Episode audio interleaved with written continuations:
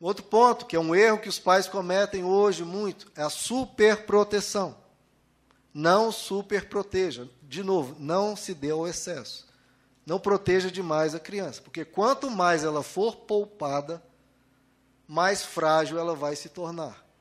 Isso é muito interessante, queridos. Se você protege demais, a criança se torna um ser desprotegido porque ela não tem força interior, ela não tem sabedoria, ela não tem um jeito de tratar e lidar com as coisas.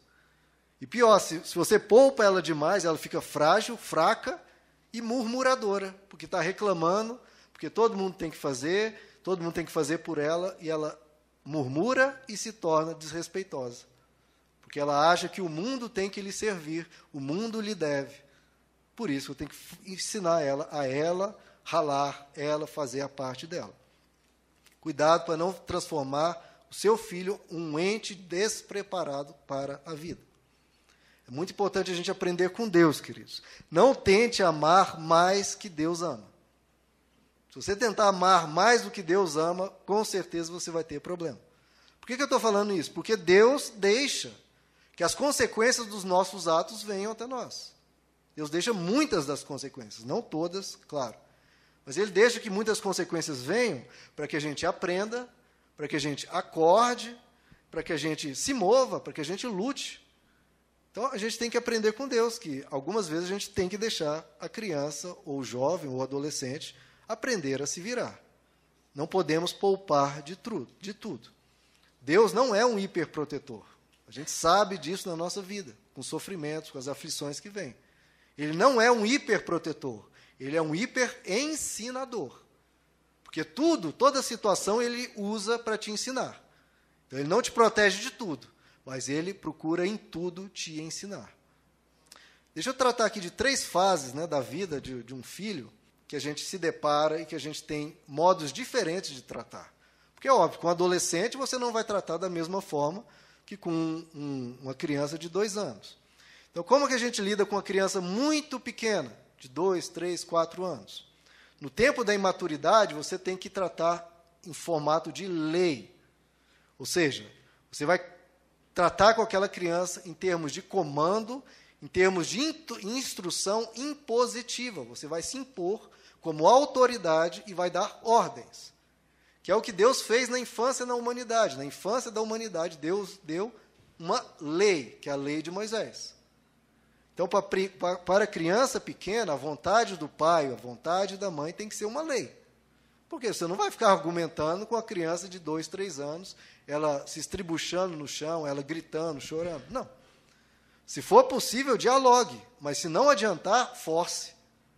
Porque você é autoridade, você tem consciência, você tem a sabedoria para saber o que é o melhor caminho. Então você tem que fazer um bem àquela criança pequena mesmo a contragosto dela. Eu ouvi um exemplo que eu achei assim, espetacular. Uma menina, uma criança pequena, 4, 5 anos, ela caiu de uma árvore, não lembro do que, e caiu com o cotovelo no chão. E arrebentou o cotovelo todo aqui do, chão, do, do bracinho dela. Foram no ortopedista, isso na década de 60. Então a ortopedia ainda estava engateando ainda. Então o médico foi lá, examinou tudo e falou: olha, infelizmente ela vai ficar com, com o braço duro, vai ficar com o braço em 90 graus para o resto da vida. Não vai se mover, o braço 90 graus, passe isso para a criança, console ela, é assim que é, assim que vai, vai ser para o resto da vida, com o braço dobrado em 90 graus. Tudo bem. O pai, muito sábio, deu ali o tempo do gesso, dois, três meses, não sei o tempo que foi, e aí falou para a filha: Olha, filha, a partir de agora, a partir de hoje, tirou o gesso, a partir de hoje começa a sua cura. E eles moravam no Rio, a casa até a praia tinha ali uns 100, 200 metros, não sei bem. E quando voltavam da praia, que eles iam quase todos os dias, ao voltar da praia, o pai botava num balde um pouquinho de água, um pouquinho de areia e falava para a filha: Filha, volte para casa levando o balde. No braço que estava ali em 90 graus. E a criança gritou, chorou, esperneou. Meu pai não me ama, você me odeia, você é um péssimo pai, aquela coisa que as crianças fazem, aquele show. Né? E aí, nós, como pai, queridos, precisamos ter a sabedoria. São os impropérios de uma criança que não sabe o que está acontecendo. E não sabe mesmo, não tem como saber. Eu já contei aqui algumas vezes, o Petros, quando a gente tirou a mamadeira dele, com dois ou três anos, ele chorou assim e falou: Meu Deus, meu pai me ama e por que, que ele está tirando o alimento que eu mais gosto?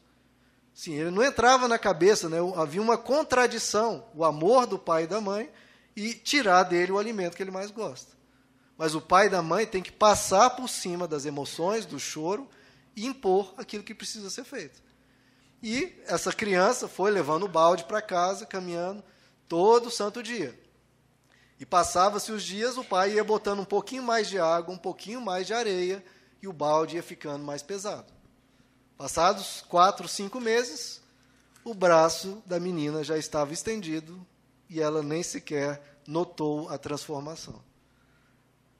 Então, os pais muitas vezes precisam passar por cima do choro, do grito da criança, porque o pai tem a consciência do que está acontecendo e do que precisa ser feito. A criança muito pequena não tem. Então você precisa tem que dar uma ordem, tem que se impor. A criança quer botar o dedo na tomada. Não interessa o choro, não interessa o que ela, o escassel que ela faça. Não, deixa. Assim como ela quer comprar determinada coisa, se não pode, o pai não pode, não, deixa. Tem que impor é para o bem dela, então você tem que fazer. Agora, já avançando um pouco mais na idade, e a criança já tem uma certa percepção, já tem um certo raciocínio, chega ali seis, sete, oito, oito anos, já dialoga bem, já conversa bem, já entende o que está ocorrendo. Aí você já tem que um trabalhar um pouco mais diferente. Você falar simplesmente pode, não pode, sem ensinar o que está acontecendo, isso não é bom. Agora você tem que fazer uma instrução com convencimento, mostrando para ela que ela para ela enxergar o mundo e se enxergar. Então, esses dias eu fiquei você ver o mundo como você tem que ter a atenção da serpente. Se você ficar voando demais, como ovelha, como uma pomba, não, atenção da serpente. Conversando com o Petros, voltando da escola, que eu pego ele na escola, conversando com ele, ele me falou: "Ah, pai, tem um joguinho novo. Ah, já falou em jogo novo, já fiquei atento, né? Porque tem aquele jogo da baleia azul, estimulando um, até suicídio das crianças.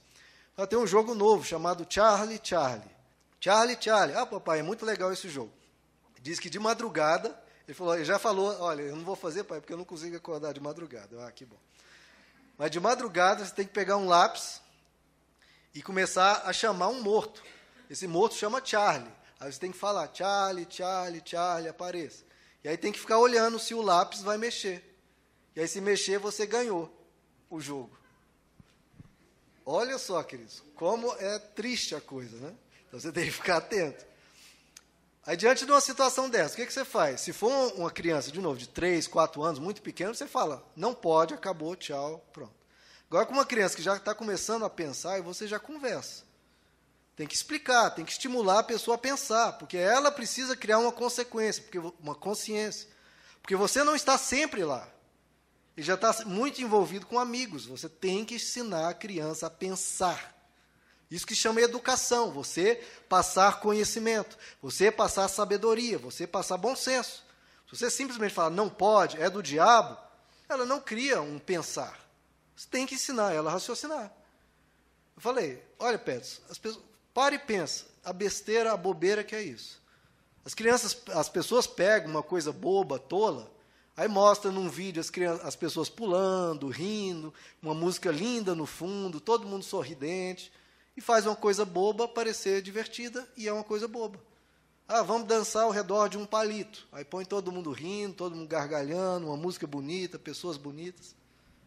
Não, a gente tem que parar e pensar. Você vê alguma coisa legal nisso? Ele falou, não, Coisa boba. Exatamente. Então, pare sempre e pense. Eu falei para o meu filho, pare e pense. Para você não desperdiçar o seu tempo com bobeiras. Busque coisas que sejam legais e tenham sentido.